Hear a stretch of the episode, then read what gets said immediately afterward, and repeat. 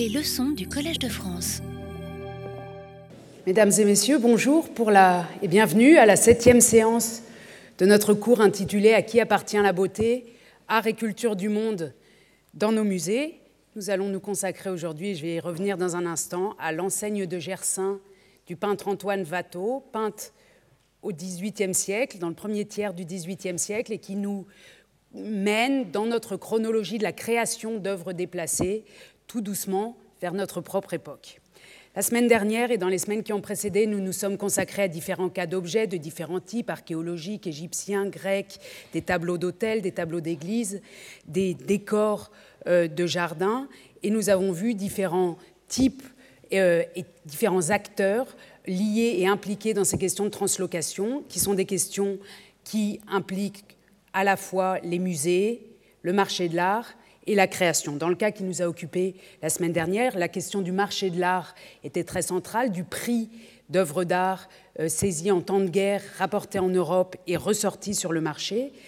Et par ailleurs, était importante la question pour nous de nous interroger toujours dans ces questions de demande de restitution ou pas sur la l'origine des voix qui euh, émettent les réclamations. Souvenez-vous, la semaine dernière, nous avions deux voix principales qui venaient euh, d'Asie, du pays d'origine de ces objets saisis pendant la guerre ou, volés, spoliés pendant la guerre de l'opium, deux voix très différentes, provenant pourtant toutes les deux de la région d'origine, c'est-à-dire de la Chine. La voix que vous voyez ici représentée par une caricature du côté droit, la voix qu'on pourrait appeler de l'opinion publique très vaste, et en tout cas celle qui est la voix des autorités qui réclament le retour des œuvres, avec cette, caricature qui montre euh, la tête de chien. Euh, en train de, réclamer son retour à la maison, et de l'autre côté, le positionnement d'un artiste dissident conceptuel comme Ai Weiwei, qui lui considère que l'art est fait pour circuler et qui a produit des répliques de ses œuvres réclamées pour, au contraire, les faire tourner dans le monde entier en insistant sur le fait que ces œuvres ne sont pas de l'art chinois, mais bien euh, l'incarnation euh, d'un métissage culturel entre la Chine et l'Europe depuis le XVIIIe siècle. Aujourd'hui, donc, nous nous consacrons au très célèbre tableau, en tout cas très célèbre en France, d'Antoine Watteau, euh, l'enseigne de Gersain, que vous voyez ici peut-être enfin depuis le début nous le voyons comme ça, dans une mise en scène de 1951 au Petit Palais à Paris.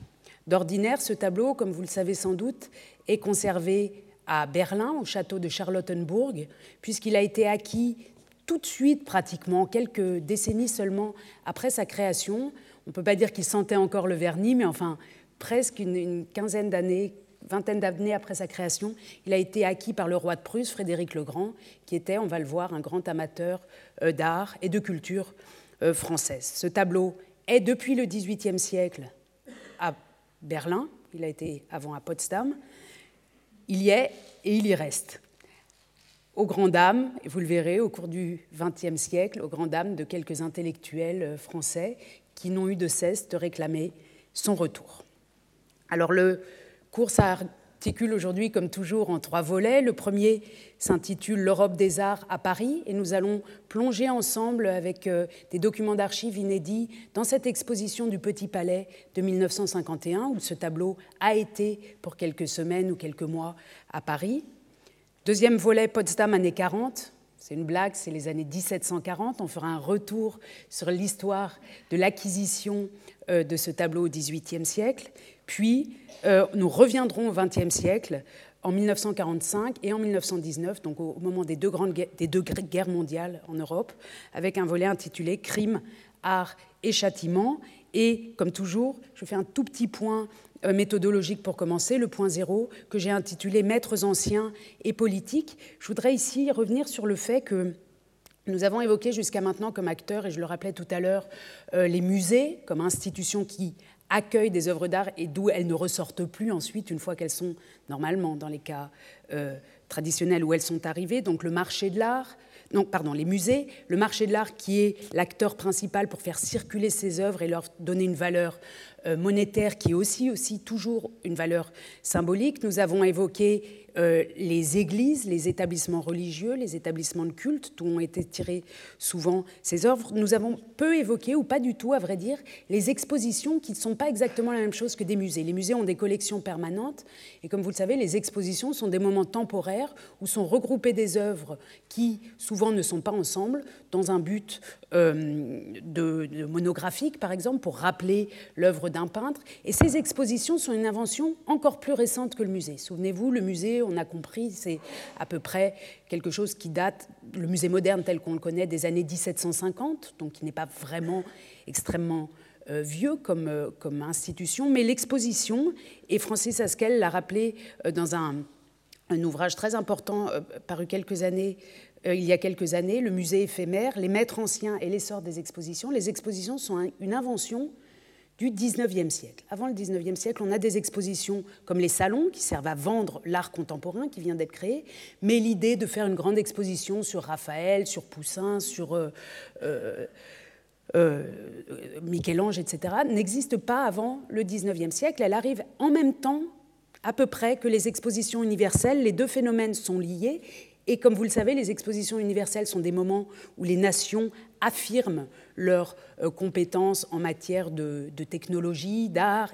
d'art et de, technologie des arts aussi. Euh, et ces expositions vont être des moments au XIXe siècle, dans les États-nations européens, d'affirmation nationale. Ce qui est très intéressant, c'est qu'en particulier euh, dans, la première moitié du, 19, du XXe siècle, de notre époque, donc dans les années 30, et puis dans les années 40 et dans les années 50, et ça ne cesse d'augmenter, ces expositions vont devenir de plus en plus politiques. Ça devient des instruments de diplomatie, donc non seulement d'affirmation de la puissance nationale, de la culture nationale, de l'art national, mais ce sont des expositions qui souvent circulent et vont montrer ailleurs de quoi on est capable ou de quoi on a été capable par le passé Je vous montre un exemple très impressionnant, un des nombreux exemples euh, d'expositions italiennes montées euh, sous le fascisme en Italie, une exposition Tintoretto euh, sur laquelle travaille actuellement une jeune doctorante de, Venise, euh, Mathilde Cartolari, qui a trouvé des photographies sensationnelles. Donc on voit ici, à Londres, une affiche pour une exposition Tintoretto d'avril à octobre 1937. Et cette exposition était en fait une exposition organisée par Venise qui a tourné dans toute l'Europe. Vous voyez ici Bruxelles, Berlin, Prague et même Alexandrie en Égypte. On retrouve toujours l'affiche euh, sur, euh, dans, ces villes euh, différentes. Donc une exposition qui était destinée, dans les années 30, à affirmer la puissance culturelle, qui est aussi une puissance politique de l'Italie. C'est simplement un exemple italien ici, seulement Tintoretto, on a des expositions, voilà l'affiche officielle de, cette exposition. Vous avez aussi des expositions sur Giotto en Italie, vous avez des expositions du même genre aussi dans le cadre de l'exposition universelle de 1937 à Paris, ou par exemple la France, au Palais euh, de Tokyo, au Palais national des arts euh, qui venait d'être créé pour l'exposition universelle, présente ces grands chefs-d'œuvre en empruntant des œuvres, y compris à l'étranger. Voilà des moments où, les, maîtres anciens, pour les maîtres modernes c'est un peu différent, mais où les maîtres anciens vont faire l'objet de fonctionnalisation, d'instrumentalisation à des fins politiques. C'est ce qu'on pourrait appeler la diplomatie des expositions. Et souvent aujourd'hui, on ne se rend pas très bien compte quand on rentre dans une exposition que parfois il y a des intentions ou des montages politiques derrière euh, qui nous échappent. On pense, je pense par exemple aux grandes expositions qui ont eu lieu au moment des bicentenaires napoléoniens, etc., en Russie, ou bien des, expositions accueillies par la France qui venait de Russie, etc. Ce ne sont pas, c'est pas, pas de la culture seulement comme ça. Souvent, ces expositions ont un arrière-plan politique. Et d'ailleurs, quand on travaille euh, à titre d'historien sur ces expositions, c'est étonnant de trouver euh, la documentation assez souvent au ministère des Affaires étrangères des différents pays, que ce soit en Allemagne ou en France. Donc aujourd'hui, on va se consacrer. Vous verrez, c'est un peu technique et un peu pointu. J'espère que vous me suivrez. Et si ça devient trop technique et trop pointu, faites des signes. On va s'engager justement dans euh, cette question des expositions comme euh, pomme de discorde ou comme lieu où se cristallisent euh, peut-être des agacements nationaux ou des désirs de revanche, vous allez voir, ou au contraire des désirs de réconciliation, toujours avec les mêmes œuvres en quelque sorte. On reprend les œuvres et on projette sur elles, à chaque époque différente, une volonté politique euh, variable et adaptée euh, au moment.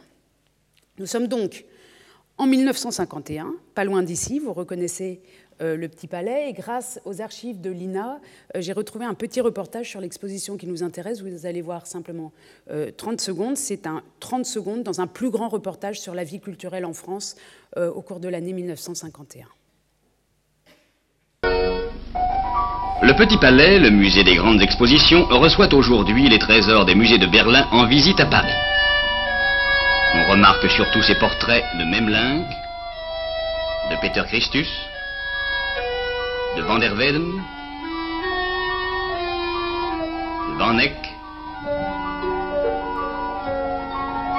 et de Hans Baldung. Diane et Apollon de Cranach et son extraordinaire Lucrèce Jean Fouquet, Étienne Chevalier et Saint-Étienne. Rubens, L'enfant à l'oiseau.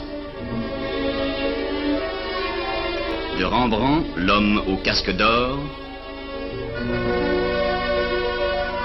Et Suzanne et les vieillards.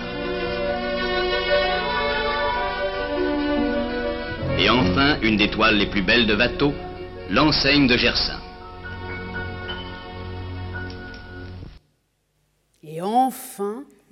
Plus belles toiles de Watteau, l'enseigne de Gersaint. Donc nous sommes dans une exposition qui montre une centaine d'œuvres venues de Berlin, mais qui s'appuie, en tout cas dans la manière dont les médias la couvrent, et vous verrez tout à l'heure d'autres coupures de journaux, qui s'intéressent particulièrement à ce Watteau et aux autres, quelques autres œuvres d'art français présentées dans cette exposition. L'enseigne de Gersaint, je n'insiste pas sur sa jeunesse, sur, son motif, euh, parce que ça mériterait un cours entier, puis parce qu'il y a eu des travaux importants consacrés à cette œuvre par les grands spécialistes de l'art français du XVIIIe siècle, Pierre Rosembert, une monographie entière de Guillaume Glorieux euh, sur euh, cette œuvre, les travaux de Charlotte Guichard. Donc je dis simplement, et puis vous pourrez creuser euh, par vous-même, qu'il s'agit donc d'un double panneau qui représente l'intérieur d'une boutique d'un marchand euh, de peinture avec des clients qui examinent des œuvres. Et ce tableau a été peint, c'est pour ça qu'on l'appelle l'enseigne de Gersaint, a été peint pour la devanture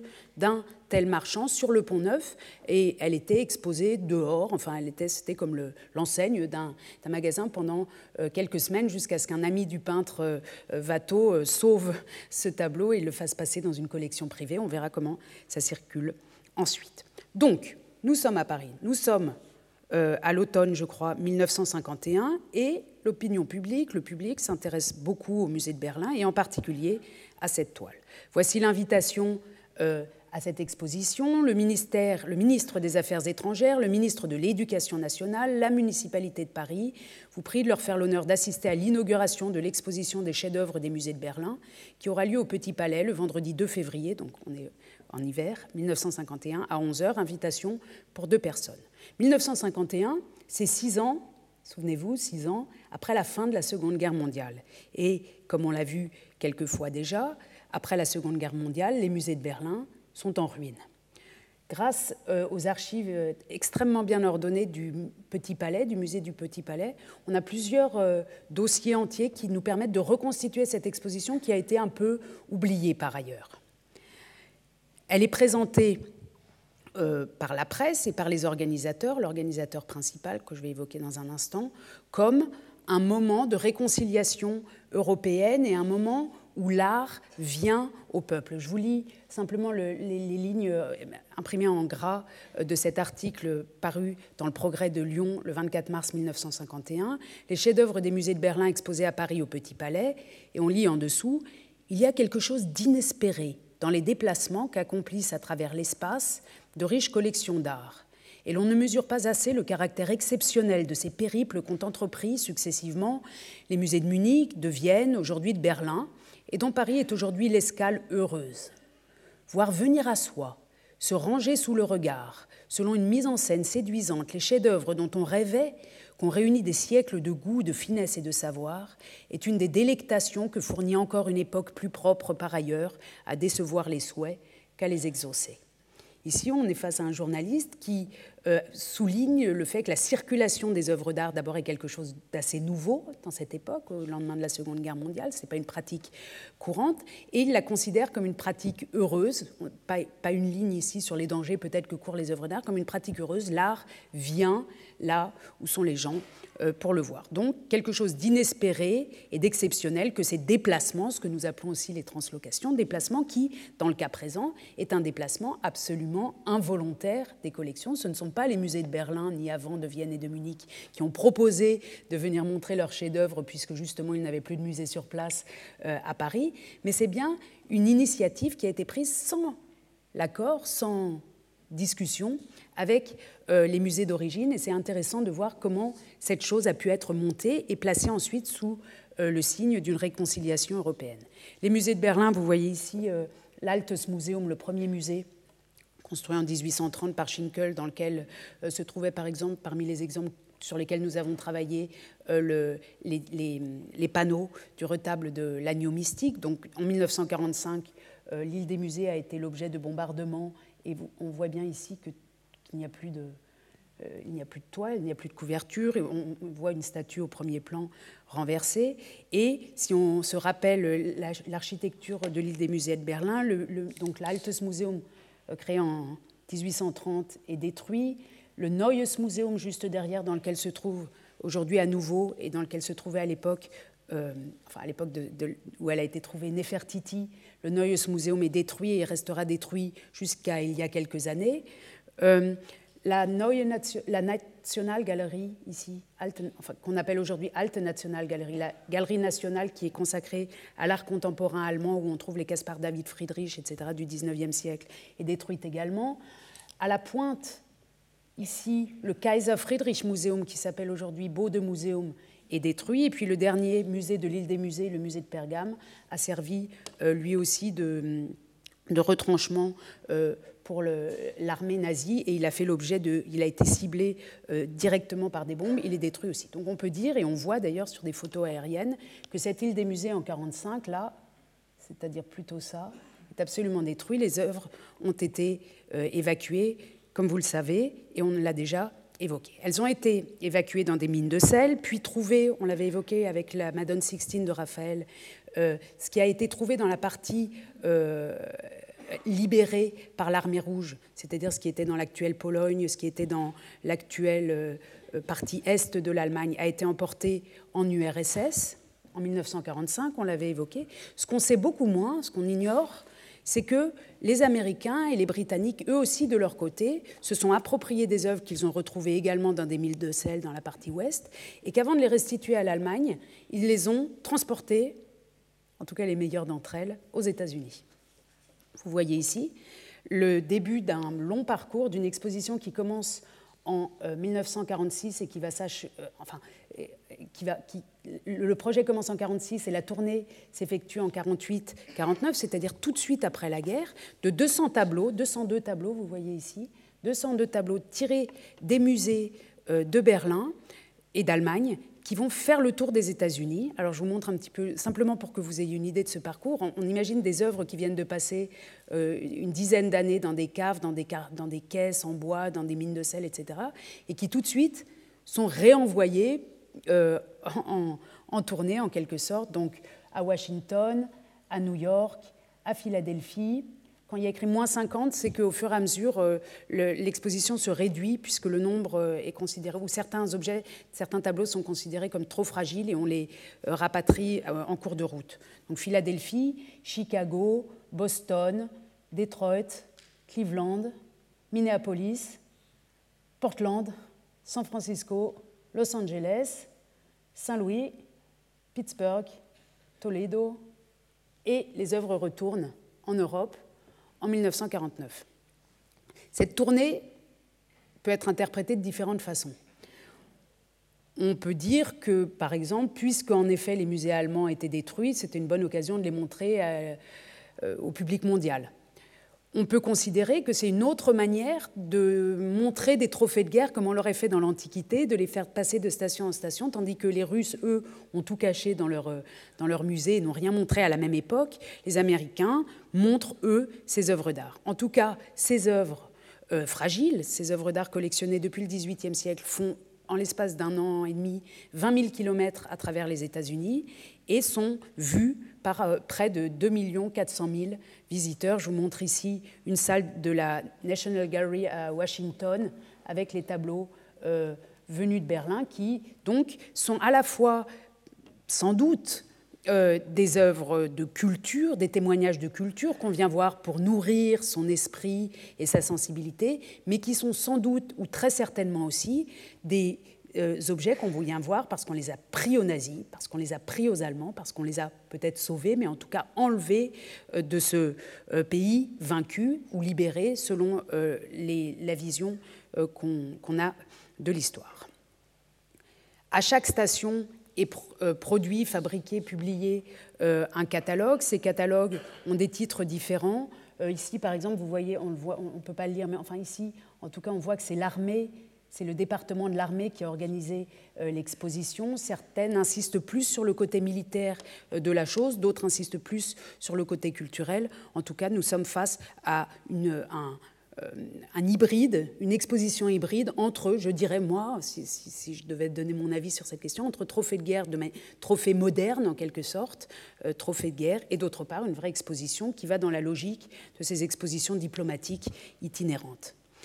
De retour à Wiesbaden. Wiesbaden, c'est dans le centre de l'Allemagne l'endroit où les Britanniques et les Américains avaient concentré les œuvres qu'ils ont trouvées dans leur propre zone, et les Français d'ailleurs, mais c'est surtout les Britanniques et les Américains, de retour à Wiesbaden, ces œuvres, qui proviennent donc principalement euh, des musées de Munich euh, et de Berlin, et notre point de vue à nous, parce que l'enseigne de Gersin est à Berlin, c'est actuellement pour aujourd'hui euh, Berlin. De retour à Wiesbaden, au Collecting Point, ces œuvres ne restent pas, elles ne sont pas rendues ni à Berlin, ni à Munich, ni à personne. Elles repartent en voyage en Europe, les Européens ayant fait un important travail de lobby pour voir eux aussi euh, ces œuvres qu'ils voulaient euh, tant voir, ou pour faire comme les Américains qui finalement étaient leurs alliés. Alors vous voyez ici que euh, une centaine d'œuvres, ce ne sont pas tout à fait les mêmes, le même choix, mais une centaine d'œuvres va au Rijksmuseum à Amsterdam de juin à septembre 1950 et le catalogue montre sur sa couverture une œuvre d'art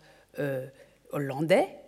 Puis l'étape d'après est celle euh, de Bruxelles à l'hiver 50-51 au Palais des Beaux-Arts. Et le catalogue montre une œuvre de Peter Christus qu'on appelle parfois la, la, Joconde de Berlin, euh, une œuvre flamande. Donc les Néerlandais montrent de l'art sur leur couverture, de l'art hollandais, les Belges de l'art flamand et les Français l'enseigne de, de Gersin de Watteau.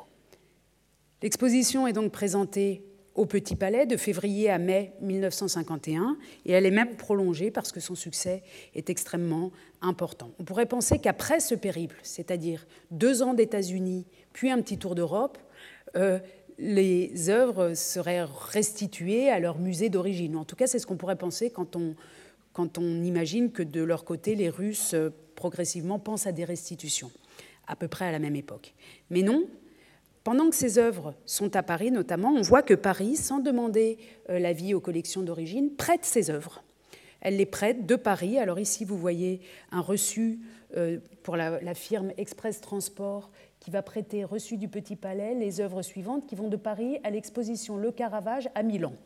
Donc, des Caravages de Berlin arrivés à Paris pour l'exposition, à la fin de l'exposition, sont envoyés, il y en a trois, avec un Velasquez, ils sont en provenance de l'exposition de Berlin et ils sont envoyés à Milan. On a un autre bel exemple, euh, le même système, reçu de Monsieur le conservateur du Petit Palais pour le compte de la municipalité de Bordeaux, les œuvres suivantes qui vont être emmenées à l'exposition Goya à Bordeaux. Donc on a un Goya de Berlin, il est à Paris, et puis sans demander vraiment son avis euh, à Berlin ou ni aux autorités euh, américaines qui gèrent tout ça, on, le prête.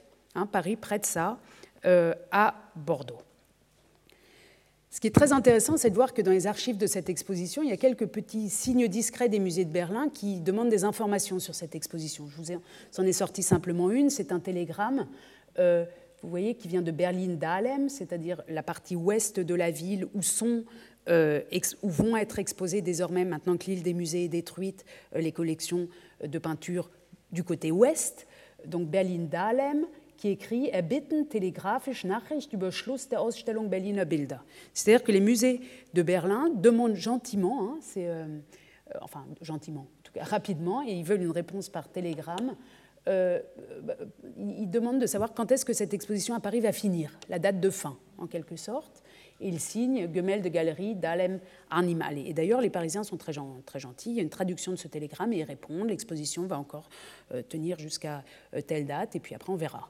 Pas de réponse. On trouve des papiers semblables des musées de Berlin qui demandent le catalogue de l'exposition ou qui demandent une fois s'ils ne pourraient pas avoir une partie des droits sur les cartes postales vendues, euh, puisque c'est le, droit, de l'image et, chez eux, le droit de ces, de ces tableaux.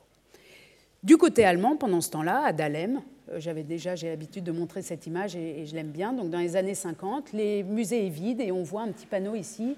Diese Räume sind für die in Wiesbaden deponierten italienischen Gemälde und Skulpturen vorgesehen. Ces pièces sont réservées aux œuvres d'art déposées actuellement, les œuvres italiennes et les sculptures déposées actuellement à Wiesbaden. Donc L'espoir ne s'éteint pas, mais pendant, entre la fin de la guerre, 1945, et 1955, date à laquelle aura lieu la restitution du côté occidental des Américains et des Britanniques, pendant dix ans, les musées de Berlin ne savent pas ce qui advient exactement de leurs œuvres. Ils n'ont pas la main dessus. Du côté, russe, on ne sait pas du tout. C'est seulement en 1955, souvenez-vous, que les Russes, l'URSS va décider de restituer à la RDA.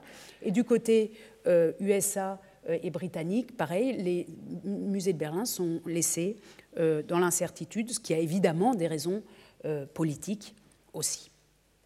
Alors je vous disais tout à l'heure que cette exposition de 51 est merveilleuse parce que, enfin pour un historien, puisqu'elle est D'abord, elle n'a pas été, on n'a pas écrit dessus, donc l'historien, quand il est le premier à trouver des sources comme ça, est particulièrement content. Et en plus, ces sources sont très nombreuses et très riches. Elles vont dans différentes directions. Je vous montre ici un dossier qui nous montre d'abord et avant tout euh, le, discours officiel sur cette exposition, sous forme de coupures de journaux ou de textes de l'organisateur de l'exposition que je vais vous montrer euh, dans la diapositive suivante.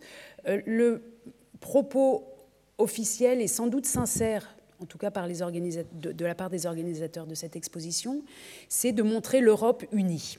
C'est-à-dire que l'Europe vient d'être déchirée, en fait presque depuis la Première Guerre mondiale, si on considère que la Deuxième Guerre mondiale est une suite d'une sorte de grande guerre civile européenne. L'Europe vient de se déchirer pendant deux décennies. Et ici, on, lit euh, des textes qui nous expliquent que euh, Watteau, Rembrandt, Vermeer, euh, Caravage, ces artistes mis ensemble sont en quelque sorte l'idéal d'une Europe hum, sereine, belle, cultiver et que les voir ensemble, c'est renouer avec la tradition de la culture euh, et de la sensibilité européenne. Vous le voyez ici par ce titre, l'Europe unie au Petit Palais.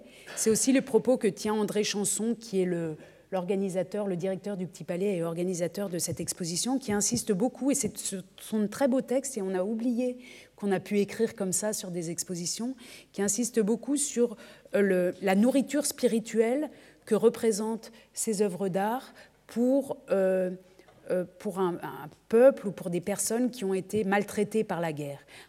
Il, fait, il, écrit sur l'art comme, vraiment comme une nourriture spirituelle, comme quelque chose qui peut vous permettre de vous régénérer, et pas d'un point de vue national et pas d'un point de vue euh, militaire évidemment, mais d'un point de vue profondément culturel et du point de vue de la culture de l'Europe. Je vous lis un petit extrait d'un texte qui montre comment cet homme, cet homme de musée, fait passer dans sa muséographie, dans sa manière de mettre en scène les œuvres, l'idée de l'œuvre d'art comme nourriture spirituelle pour chacun. Je lis les deux derniers paragraphes.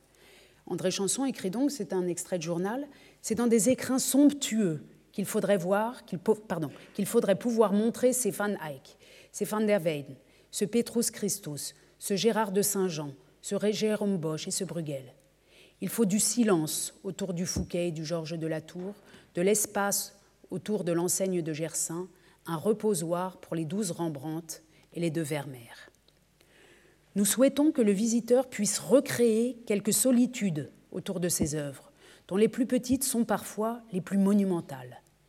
Car ce qui nous donne le sentiment du précieux, n'est peut-être pas autre chose que la présence d'un monde dans un objet qu'on pourrait tenir entre les deux mains. Monde de pénétration psychologique et de connaissance de l'homme, monde ouvert sur tous les spectacles de la nature, de la mer à la montagne, monde de l'histoire ou des mythes et des légendes. Ce sont tous ces univers que nous livrent ces portraits, ces saints méditant dans la solitude, ces jeunes femmes qui sourient. Regarder de pareils objets, c'est sans doute contempler la vie avec le regard que les dieux ont pour les hommes, c'est tout voir d'un seul coup d'œil. C'est un très beau texte pour parler de peinture. On, vraiment, on aimerait lire des choses comme ça sur des expositions aujourd'hui, et qui insistent sur le fait que l'œuvre d'art peut nous donner un sentiment d'humanité profonde. Et ce qui est intéressant, c'est la jonction entre le deuxième et le troisième paragraphe, l'idée que si on crée une bonne muséographie, c'est-à-dire il parle ici d'écrins somptueux, d'endroits où on peut s'isoler quand on est un spectateur, si, ça, si le musée donne ça, le musée donne une possibilité de, d'expérience spirituelle et d'humanité. Alors, ce qui est intéressant, c'est que dans le même dossier, on peut, le même dossier, dans ces dossiers des archives, on peut voir comment était cette muséographie. C'est assez rare hein, de trouver des ensembles de photographies. Alors, elle peut, nous paraître à nous qui sommes gâtés maintenant depuis plusieurs décennies par les muséographes un peu, comment dire, un peu désuètes ou peut-être même un peu moches. Euh, en réalité, c'est une muséographie que les journaux, la presse a beaucoup appréciée parce qu'elle donne beaucoup d'espace aux œuvres. Les plus petites sont mises sur des des piédestals. Et ce qui a été beaucoup euh, apprécié, c'est que derrière ces rampes ici, très visibles, euh, se trouvaient des, tubes néons qui donnaient une lumière qui, pour la première fois, hein, c'est moments, enfin, jusqu'à la Première Guerre mondiale, il faut, à la Seconde Guerre mondiale, il n'y a pas de, lumière électrique dans les musées Hein. C'est pour ça que les horaires d'ouverture sont plus courts en hiver et plus longs en été. Donc là, pour, une des premières fois de l'histoire des musées, on a un éclairage électrique qui est jugé, qui est, euh, que, les spectateurs euh, trouvent réussi. Vous avez euh, donc des œuvres de petite taille, ce petit ici, enfin de, l'école italienne, qui ont beaucoup de place pour respirer sur des tentures que les journaux nous décrivent comme grises et rose clair. Vous avez des œuvres mises en exergue ou mises en avant dans ce contexte. Et puis, voilà le, le fameux Caravage que vous connaissez sans doute, c'est l'amour, l'amour terrestre euh, victorieux, et puis ici le, le Velasquez, le Latour, l'école française de Berlin, et euh, un Poussin. Et puis, ce qui nous intéresse particulièrement pour deux œuvres simplement dans cette exposition, ce que Chanson appelait des écrins, donc des, compartiments pratiquement. Ici, pour, on le reconnaît à peine, l'homme au casque d'or, qui à l'époque était encore considéré comme un Rembrandt. Vous savez qu'il a été désattribué. Alors maintenant, les musées de Berlin n'ont plus euh, leur. Ça, c'était vraiment l'œuvre pour laquelle tout le monde venait, mais il a été désattribué à Rembrandt. Et, et donc, il est dans un petit coin maintenant de la Gemelle, de galerie. En tout cas, ici, il est dans un bel espace souligné, donc l'importance de l'œuvre est soulignée par ce cordon. Il suffit de mettre un cordon devant quelque chose, peut-être que vous l'avez déjà pratiqué vous-même, pour que ça prenne beaucoup d'importance. Donc on a une mise en scène du chef-d'œuvre ici, dans le cas de l'homme au casque d'or de Rembrandt, et encore plus, encore plus fort, pour l'enseigne de euh, Gersin de Watteau, qui est non seulement donc derrière un cordon euh, en satin, seul dans une pièce, et puis monter dans une sorte de, je ne sais pas comment on peut appeler ça, de, cadre, enfin de socle, socle cadre, euh, qui, lui, qui le met en avant dans la pièce. J'ai été amusée de trouver dans ces archives l'information dans une note de service selon laquelle un gardien se trouvera en permanence à l'intérieur du cordon placé devant l'enseigne de Gersin. Ce tableau doit être l'objet d'une surveillance particulière de tous les instants. Et en effet, on trouve la photo avec le gardien à l'intérieur du cordon.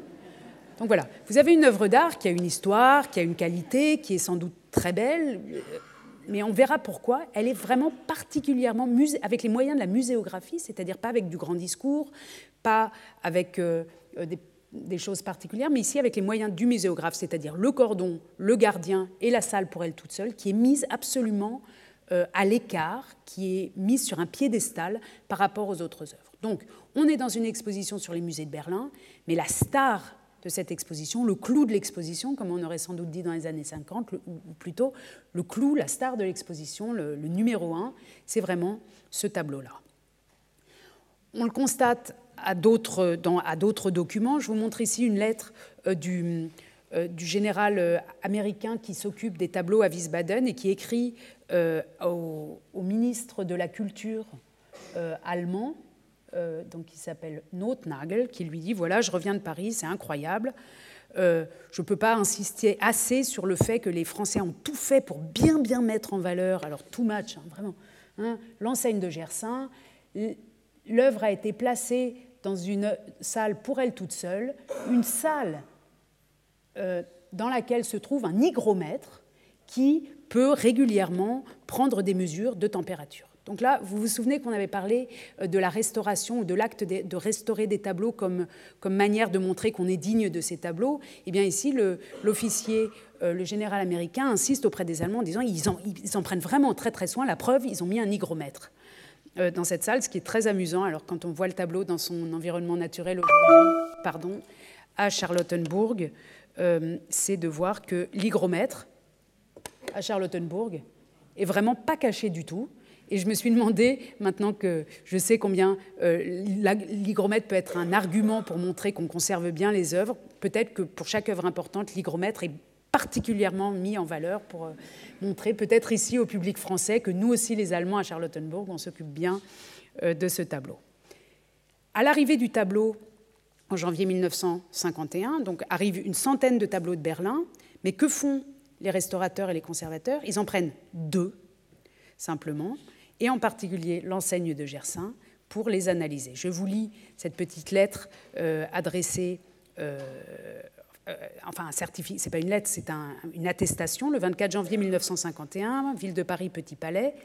À l'arrivée de l'enseigne de Gersin, les sous-signés, messieurs J.G. Goulina et Lucien Aubert, avons examiné les deux panneaux constituant cette œuvre et comparativement aux souvenirs très précis que nous avons gardés de ce tableau depuis 1937, il apparaît qu'aucune espèce de transformation n'est à signaler. Les très légères traces de décomposition de vernis visibles ici et là sur la surface picturale sont anciennes et avaient déjà été remarquées par nous au moment de l'exposition de 1937, époque à laquelle nous avions été chargés de dépoussiérer tous les tableaux de cette exposition fait à Paris le 24 janvier 1951, et deux, euh, deux restaurateurs signent cette attestation. L'exposition de 37, c'est celle que j'évoquais tout à l'heure, dans le cadre de l'exposition universelle, quand la France avait montré une grande exposition des chefs-d'œuvre de l'art français, pour laquelle Berlin avait prêté, à l'époque, prêté volontairement l'enseigne de Gersin, qui avait été analysée. Je vous épargne les lettres qui arrivent après, mais elles m'ont également amusé, et je crois que c'est très très peu connu, mais on s'aperçoit que ces conservateurs, à peine l'enseigne de Gersin arrive à Paris au Petit Palais, l'envoie au laboratoire du Louvre pour en faire une analyse vraiment très très précise. C'est le moment où on a l'œuvre sous la main pour la faire parler en quelque sorte, et malheur, elle est écornée euh, au Louvre, et elle revient abîmée, et on trouve quelques lettres qui disent bon, on va pas trop en parler, euh, elle est, euh, on l'a esquintée nous-mêmes. Donc, et puis ils expliquent un petit peu aux collègues allemands que c'est pas trop, c'est pas trop, mais un coin est écorné. Dans la presse, on trouve, comme toujours dans la presse, différents sons, différentes voix qui nous permettent de comprendre pourquoi cette œuvre prend autant de place dans la muséographie et donc forcément aussi dans l'imaginaire collectif de ces Parisiens, de ce, ce, directeur de musée parisien en 1951. Je vous montre d'abord le fait que la plupart des articles consacrés à cette exposition des musées de Berlin a une illustration, et cette illustration, c'est le Watteau, chef-d'œuvre en visite. Et Paris Match propose même une double page en couleur, ce qui dans les années 50, d'ailleurs comme le reportage filmé tout à l'heure est une exception, une double page couleur, une sorte de collector euh, de l'enseigne de Gersin. Voilà la double page de Paris Match.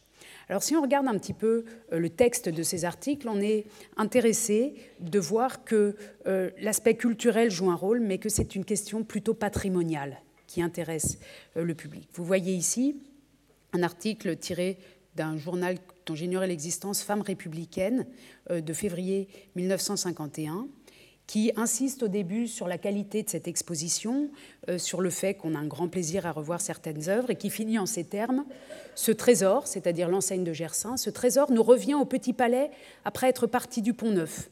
Il a, été définitivement, il a définitivement échappé à notre héritage, mais heureusement a été gardé à l'héritage de l'humanité. Watteau dut attendre son heure plus d'un siècle. Donc ici, on nous explique que l'œuvre, en fait, appartient à Paris. En tout cas, elle est partie du Pont Neuf. Elle a fait un long séjour de deux siècles en exil, mais enfin, elle est revenue, même si c'est seulement de manière provisoire. Elle a échappé à l'héritage français, mais elle a été sauvée, gardée à l'héritage de l'humanité. On voit là que cette question de à qui appartient la beauté affleure déjà dans un texte ici très modéré.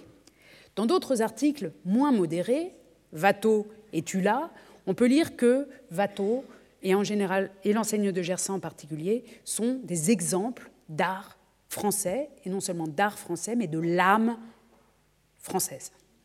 Je vous lis ici au Petit Palais, L'enseigne de Gersain figure ce que, dans le langage de 1900, là, on aurait défini le clou de l'exposition. Un indiscutable chef-d'œuvre devant tant d'autres, une merveille de l'art français. Tout d'abord, louons le conservateur, M. André Chanson, pour la perfection de sa mise en lumière. Donc on a une merveille de l'art français, et un petit peu plus loin, on apprend que on ignore les circonstances dans lesquelles le roi de Prusse, Frédéric II, acquit les toiles jumelles montrées enfin aux Parisiens. En 1900, l'empereur Guillaume refusa de les prêter pour l'exposition universelle de 1900 de Paris. Elles ornaient ses appartements privés. Dans le même temps, un collectionneur français exposait un fragment de l'enseigne, panneau de gauche, dont on connaît les passages, etc. À vrai dire, à cette époque, en 1951, on sait très bien comment Frédéric II a acquis euh, ces tableaux. Il les a acquis euh, tout à fait, comme je le disais tout à l'heure, assez vite après la création du tableau.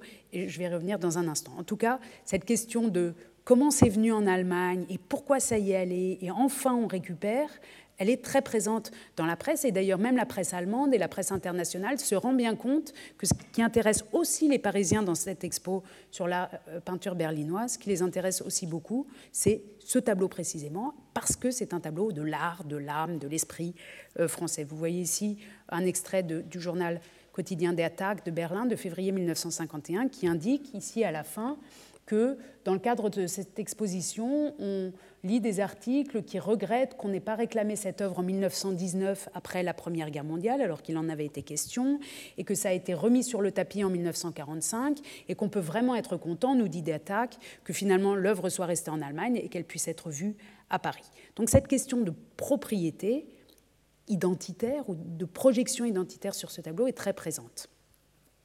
J'en arrive au deuxième volet qui va très vite. Potsdam, année 40, 1740. Alors, on vient de lire là en 1951, oui, on ne sait pas comment c'est arrivé à Berlin, euh, l'empereur avait ça, enfin, Frédéric II l'a acheté, on ne sait pas comment, et puis ensuite ses successeurs et l'empereur euh, en particulier avaient ça dans ses appartements privés, donc ce n'était pas accessible au public, etc. Alors, Potsdam, au milieu du XVIIIe siècle, je vous ai mis un petit rébus parce que je craignais qu'avec mes, choses très techniques et ces nombreux articles, tout le monde se soit endormi. Peut-être que l'un ou l'autre d'entre vous euh, le connaît ou c'est le, le résoudre, c'est Super. Venez souper à sans souci. Alors ça, c'est Frédéric le Grand, Frédéric II, qui écrit ça sur un billet à son ami Voltaire.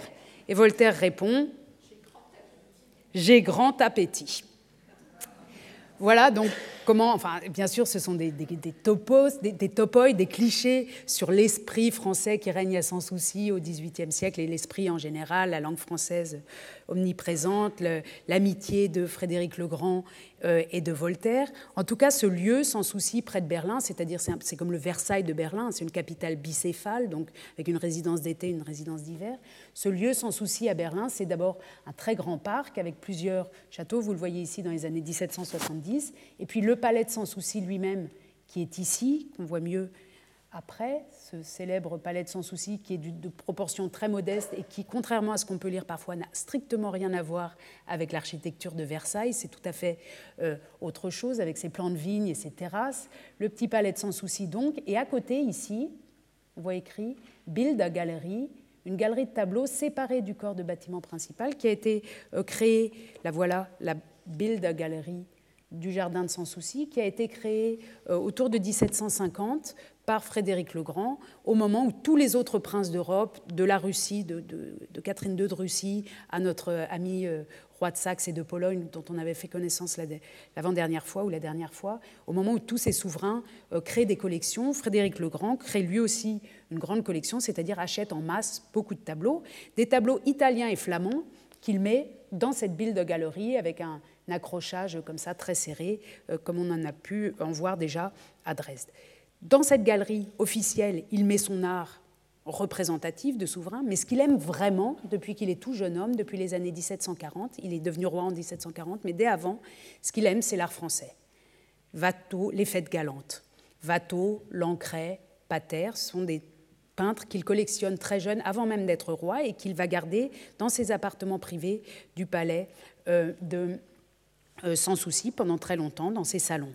Vous voyez ici une autre œuvre extrêmement célèbre euh, parmi les très nombreux tableaux d'art français du XVIIIe siècle collectionnés par Frédéric Legrand. C'est la seconde version ou la première version selon les, discussions de l'embarquement pour Citer, dont une autre version est au Louvre. Vous le voyez ici à Charlottenburg. Et puis la très jolie euh, cette très jolie jeune fille qui, s'appelle, euh, qui, porte deux titres euh, dans son contexte allemand, soit Iris, soit La danse, qui est donc un, petit tableau qui a appartenu donc aussi au Hohenzollern et que vous voyez aujourd'hui à la Gemelle de Galerie. J'en montre simplement deux.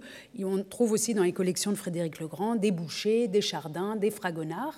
Et tout ça, c'est l'art contemporain de son époque. Hein. Quand il collectionne Fragonard, Fragonard a à peu près une génération où ou euh, Watteau, une génération au-dessus de lui. Et cet art contemporain, il ne le met évidemment pas au musée comme les Caravages et les Rubens, il le met chez lui. C'est sa collection d'art contemporain. Alors on sait très bien comment l'œuvre est passée de Paris à Potsdam, c'est en 1744. Vous voyez Watteau, qui à l'époque est mort, son grand collectionneur et mécène Jean de Julienne, un intermédiaire qui s'appelle le comte de Rothenburg, qui a fait pas mal d'acquisitions de tableaux pour Frédéric Legrand, et Frédéric Legrand les choses sont payées, sont claires. On a depuis au plus tard 1910 des articles scientifiques qui expliquent comment s'est fait le passage. Il n'y a aucune chose illégale euh, là-dedans, comme pouvait le suggérer euh, cet article de 1950. En 1900, lors de l'exposition universelle, on l'a entendu évoquer tout à l'heure, lors de l'exposition universelle de Paris en 1900, l'Allemagne propose une grande exposition de collections d'art de Frédéric Legrand, donc avec un double catalogue en allemand et en français, les collections d'art de Frédéric Legrand à l'exposition universelle de Paris de 1900, exposition euh, dans laquelle euh, euh, est montré, où j'ai un doute. Il y en a une des deux où elle est montrée, l'autre non, et tout le monde s'en plaint. L'enseigne de Gersin. Peut-être que c'est celle-ci, peut-être que c'est l'autre. En tout cas, les autorités allemandes jouent de la présentation ou non de cette œuvre pour euh, faire plaisir ou non au public et donc à leurs euh, partenaires politiques français.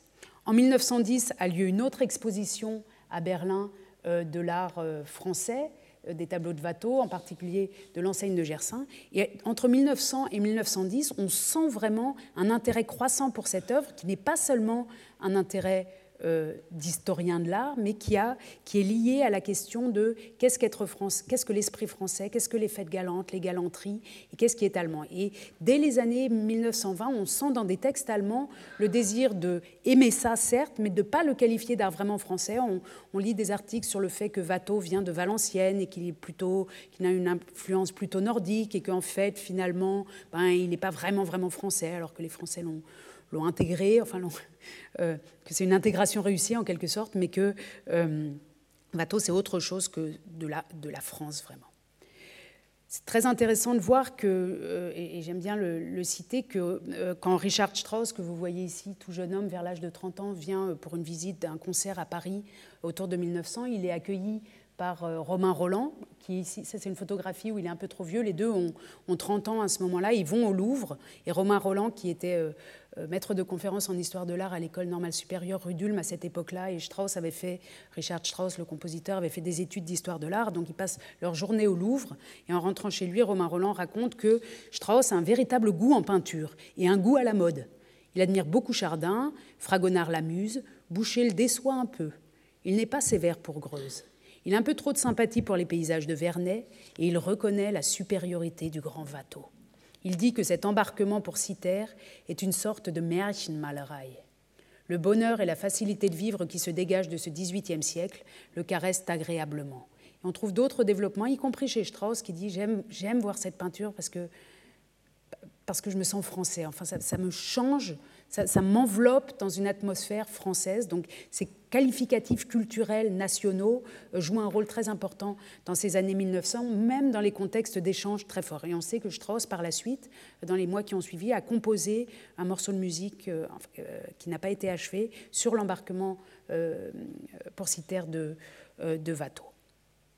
J'en arrive très vite au dernier point. Donc, on a vu pour le moment. En 1951, une exposition de la peinture allemande prises dans les musées de Berlin sans demander leur avis, enfin prises, j'exagère un peu, mais prises de guerre, disons, à Berlin, montré au Grand Palais, mais sous les, auspices de l'Europe et avec l'idée ou le, discours selon lequel les œuvres d'art sont réunies ici, et puis sous-jacent quand même un discours sur la propriété nationale de bateau.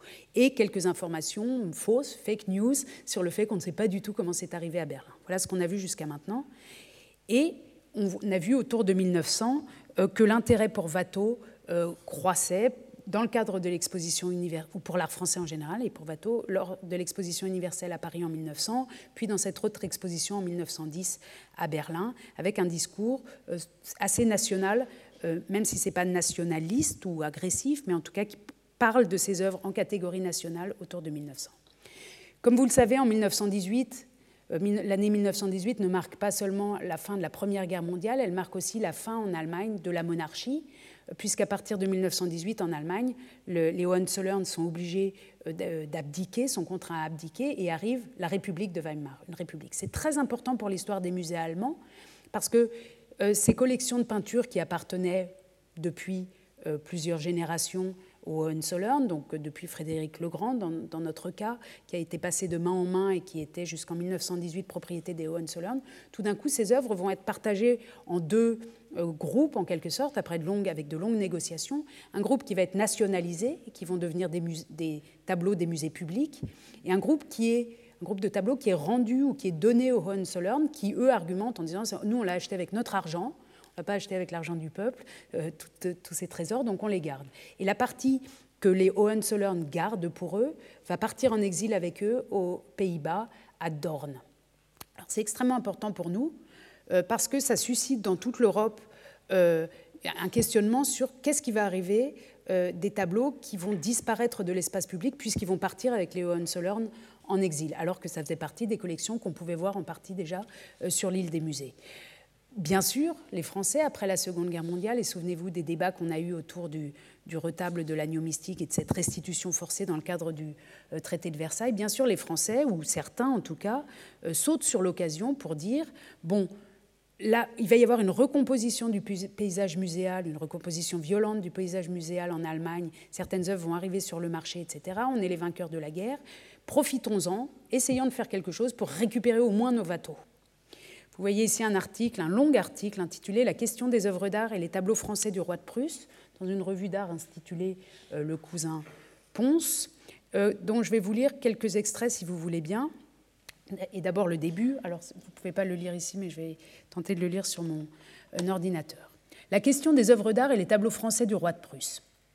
Ils ont des tableaux à Berlin, beaucoup de tableaux de premier ordre, et principalement des tableaux français Très inconsciemment et plus involontairement que leur divin Mozart, notre Antoine Watteau n'a cessé de travailler pour le roi de Prusse. En ces temps sans pareil, il faut commencer par la fin, c'est-à-dire envisager aussitôt la conclusion, le but pratique d'une étude autrefois absolument désintéressée. À la seule évocation de nos œuvres d'art en exil, on entrevoit des reprises ou des compensations possibles qui feraient partie de la formidable indemnité qui nous est due et les chefs-d'œuvre de notre plus beau passé se trouvent englobés dans la grande formule présente de restitution, de réparation, de sanction ou de garantie, d'où sortira bientôt la paix juste et réparatrice qui doit inaugurer le rêve, enfin réalisé, de la société des nations. Donc ici, on est tout à fait dans ce discours sur les réparations qui sont des réparations en machines, en argent, etc. Du point de vue des historiens de l'art ou des gens du marché de l'art, des acteurs du marché de l'art, hop, ils sautent sur le train des réparations et propose donc des réparations en œuvres d'art qui, disent-ils, vont permettre, quand on aura récupéré notre art français, la paix enfin pourra se faire. Comme si la concentration du patrimoine national était une, prémisse à la paix. L'article continue sur plusieurs pages. Il ne s'agit tout, ne s'agit pas du tout de voler même les voleurs, mais de reprendre honnêtement notre bien, de ressaisir sans hâte et sans haine nos trésors dispersés ou d'exiger impitoyablement des compensations l'honneur de la France les réclame. Alors, vous voyez bien que le lien est, enfin, que c'est un discours compliqué qui n'a évidemment pas de dimension culturelle, pas de dimension même euh, légale, puisque ces œuvres ont été achetées. C'est simplement une projection identitaire sur des tableaux qui servent plus tard à servir l'Europe et ici qui, euh, doit, qui, qui, tant qu'ils ne seront pas rentrés, fâchent l'honneur de la France. Retrouvons ou rapatrions nos chefs-d'œuvre en songeant à toutes nos ruines, en évoquant les murs noircis ou pantelants d'Arras, de Reims, de Soissons, plus lamentables encore, et de Saint-Quentin. Et quel beau contraste en ce tableau d'une dévastation savante avec les vieilles cités germaniques, leurs sols intacts, leurs monuments indemnes, et la paisible et méthodique immobilité de tous leurs musées. Ici, les ruines mêmes ont péri. Là-bas, à peine une éraflure furtive de quelques aventureux avions. Quelle antithèse indélébile entre ces deux noms, Reims, donc la ville martyre, la ville détruite pendant la guerre, et Cologne, qui est restée. On sent ici une espèce de déception ou de hargne de l'historien de l'art français qui aurait préféré que tout soit détruit. Et en tout cas, puisque le côté français a été détruit, qu'on aille détruire euh, au moins le patrimoine ou les, musées euh, de l'autre. Quelle différence même entre Paris et Berlin, entre notre carnavalet bouleversé, notre Louvre encore à peu près vide, et l'ordre calme qui n'a cessé de régner sans aucun remords au musée de l'empereur Frédéric, à l'Académie des Arts, à l'ex-palais des souverains allemands, etc. En regard de tant de ruines, ce calme des demeures et des collections prussiennes doit passionner d'autant plus le cœur meurtri de tous les Français qu'elles abritent la lointaine intégrité d'une petite France, immortelle dans son exil, sous le ciel froid du Brandebourg, en Prusse. Alors là, on a la clé, on comprend. En fait, ces auteurs, et ça continue en 1945, vous le verrez euh, si on déborde un tout petit peu euh, sur le temps qui nous est imparti, euh, l'idée de ces auteurs, c'est que en fait, a été conservé depuis Frédéric le Grand, depuis une époque glorieuse où la France rayonnait sur l'Europe et où les souverains, euh, euh, même les souverains allemands, prussiens, aimaient la France, qui a été conservée comme dans un petit congélateur, en quelque sorte, très très loin en Prusse, une France parfaite, qui n'aurait pas été touchée par l'histoire, dont Watteau serait un modèle, dont les jardins de Potsdam et de Sans Souci seraient des modèles, et qu'on pourrait en quelque sorte récupérer dans leur état, euh, dans leur état arrêté, comme elles avaient été au XVIIIe siècle.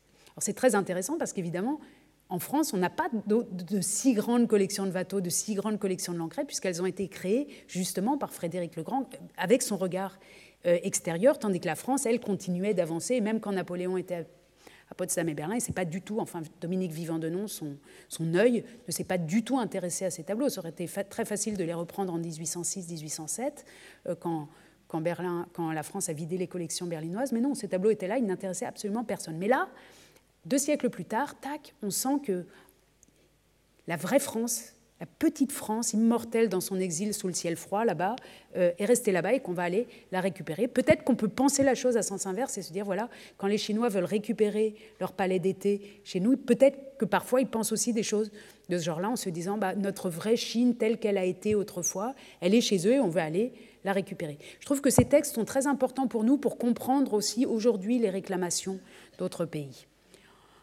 Je saute celle-ci, et je saute celle-ci, et j'arrive au PS euh, de cet article de Raymond Bouillet, donc, qui indique dans son article Au dernier instant, on nous dit que le ministre des Finances de Prusse aurait fait enlever du château impérial de Berlin pour les cacher en lieu sûr et les soustraire aux révolutions possibles, puisqu'on est en pleine période révolutionnaire à Berlin en 1918-19 autant qu'aux revendications probables, l'embarquement pour Citer et l'enseigne de Gersin.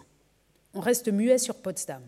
Cependant, le Kaiser déchu, qui n'hésitait pas à pactiser avec les anarchistes russes ou les princes bavarois pour piller l'Ermitage et rassortir les séries de ses collections, a dû prendre toute mesure préventive pour se réserver le royal héritage de famille qu'il tient personnellement de Frédéric le Grand, son ancêtre. Est-il encore temps d'agir? Avons-nous le moyen légal et pressant d'interdire au gouvernement présent ou prochain de l'Allemagne? De l'allemand, le déplacement de ce véritable musée de l'art français et comment sauver nos chefs-d'œuvre. Donc voilà, l'Allemagne, c'est, ou en tout cas la Prusse, parce que les autres régions d'Allemagne n'ont pas été toutes aussi francophones, la Prusse, c'est le musée de l'art français.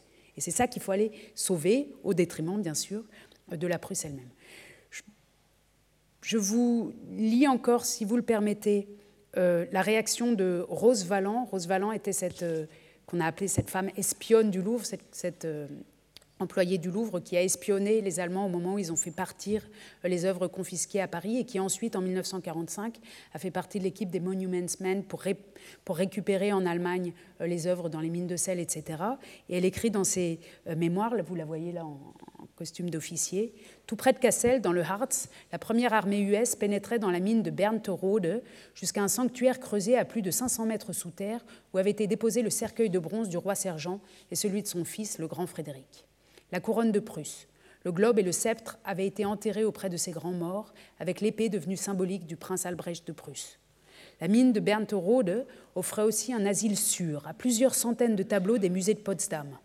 Comment pouvions-nous ne pas évoquer avec émotion tous les chefs-d'œuvre de notre XVIIIe siècle groupés autour de l'enseigne de Gersaint Là encore, on imagine vraiment la scène, l'enseigne de Gersaint au milieu, les autres bien groupés autour, et c'est notre XVIIIe siècle qu'on retrouve là, en bon état, dans ces mines.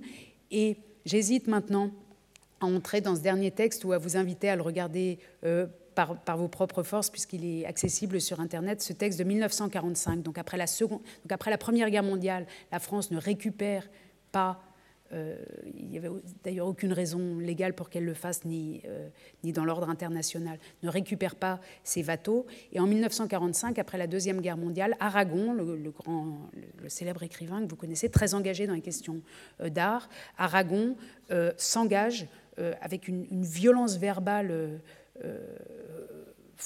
très frappante, poignante et, presque insupportable, à vrai dire. Je l'ai relu euh, j'ai relu ces, textes que je connaissais, mais je les ai relus pour préparer le cours, et vraiment, on a presque du mal à les lire. Il s'engage dans une série d'articles euh, dans les lettres françaises pour que l'art français revienne à la France. Vous voyez son article, premier article, Les désastres de la guerre par Aragon. L'art français revient à la France, où il insiste dans le même ton sur le fait que le sang versé euh, et les tortures subies par les Français méritent que les Français récupèrent maintenant euh, leur art en Allemagne et surtout que les Allemands soient privés du contact avec l'art en général. Deux mois plus tard, il écrit un autre article, toujours dans les lettres françaises, intitulé, toujours avec le même bandeau, L'art français revient à la France, intitulé L'enseigne de Gersaint par Aragon. Euh, euh, article qu'il republie et sur lequel il revient un an plus tard dans, un, dans un volume, et c'est celui-ci qu'on trouve assez facilement. Je vous lis peut-être le début, vous verrez, c'est difficile euh, à tenir sur la longueur. Nous allons réclamer à ce peuple, écrit Aragon, donc à ce peuple allemand, à ce peuple criminel, un impôt terrible et durable. Nous allons au peuple allemand forger un des jougs les plus lourds et les plus accablants qu'aura connu l'histoire. Mais quoi? Qu'allons-nous leur demander pour ce que nous avons perdu et qui n'est pas dénombrable, pour ce qui ne peut s'estimer, pour le sang spirituel de la France? Qu'allons-nous leur demander? De l'or des matières premières, le produit de leur travail de bêtes disciplinées, l'effort de leurs muscles esclaves, des machines, de l'acier, du charbon, pour le sang spirituel de la France. Quelle dérision C'est pourquoi, je, je, saute quelques passages, le texte est assez long, c'est pourquoi il est sans doute bon d'exiger des matières premières, des machines, des territoires, mais il faut demander autre chose, plus encore, ce qui paiera d'un peu de monnaie le sens spirituel de la France, et c'est de cela que je veux parler. Donc ici, on parle de culture, mais d'une culture qui a été violée, violentée et qui est identifiée à un être humain en quelque sorte, puisqu'elle saigne le sang spirituel, le sang de l'esprit français. Car il y a en Allemagne des chefs-d'œuvre de l'art français. Volés ou non, la question n'est pas là. Le fait essentiel est qu'emportés par leurs généraux ou achetés par leurs rois ou leurs financiers, des tableaux, des statues, des livres de France sont en Allemagne et que le peuple allemand doit être déclaré déchu de son droit de propriété sur ces livres ces statues, ces tableaux, parce qu'ils sont des relais de la pensée, de la sensibilité, de la science française, et comme tels, rendus à la France, ils sont le seul, encore insuffisant remède palliatif au mal que le peuple allemand a fait à l'esprit français. Parce que replacés dans le cadre de leur naissance, ces livres, ces tableaux, ces statues peuvent hâter la naissance, aider à l'éclosion d'autres livres, d'autres tableaux, d'autres statues en France. En Allemagne, si forte et heureuse que puisse être leur influence sur des Allemands, elle ne s'exercera qu'au bénéfice d'Allemands et non au nôtre, et non au bénéfice d'un peuple dans lequel ces œuvres ont leur source. Qu'enfin, d'un poussin ou d'un watteau, jamais ailleurs ne naîtra ce qui peut d'un poussin ou d'un watteau naître en France. Et ça continue, et ça continue, ça s'achève presque. Ensuite, il y a un nouveau coda. L'art français de droit revient à la France. Et peut-être, je vous lis le dernier paragraphe et on arrêtera là-dessus.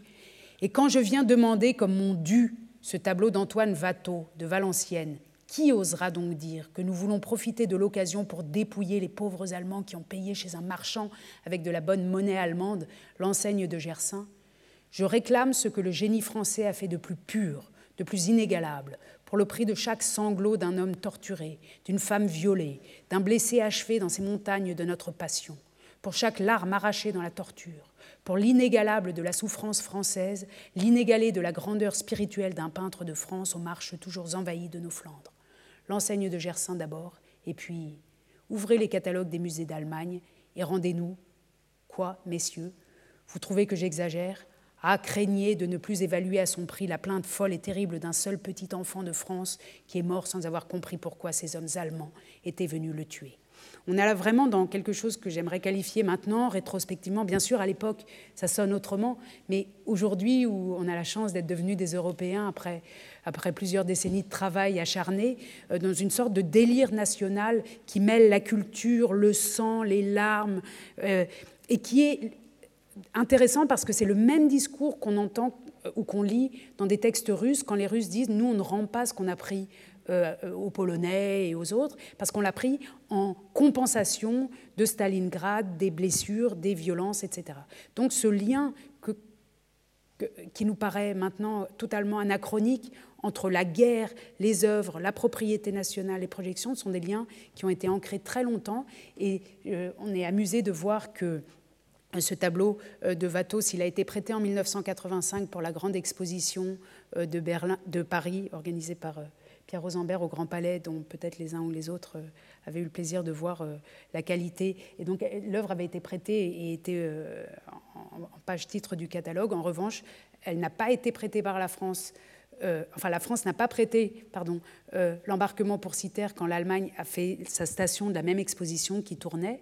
Donc on voit ici dans la Zeit un article euh, où on parle de unfreundlicher Act, d'actes non sympathiques de la France qui, elle, ne prête pas ses bateaux à l'Allemagne. Et peut-être que c'était une vengeance, mais en tout cas, lorsque a eu lieu au Grand Palais, mais aussi à Bonn, la grande exposition Poussin, Lorrain, Watteau, Fragonard, peinture française dans les collections allemandes 18e, XVIIe, XVIIIe siècle, l'enseigne de Gersaint n'a pas été prêtée par Berlin euh, à Paris. Et on pouvait voir dans l'exposition un grand pan de mur euh, vide qui, pour tous ceux qui connaissent cette histoire, parlait beaucoup, beaucoup.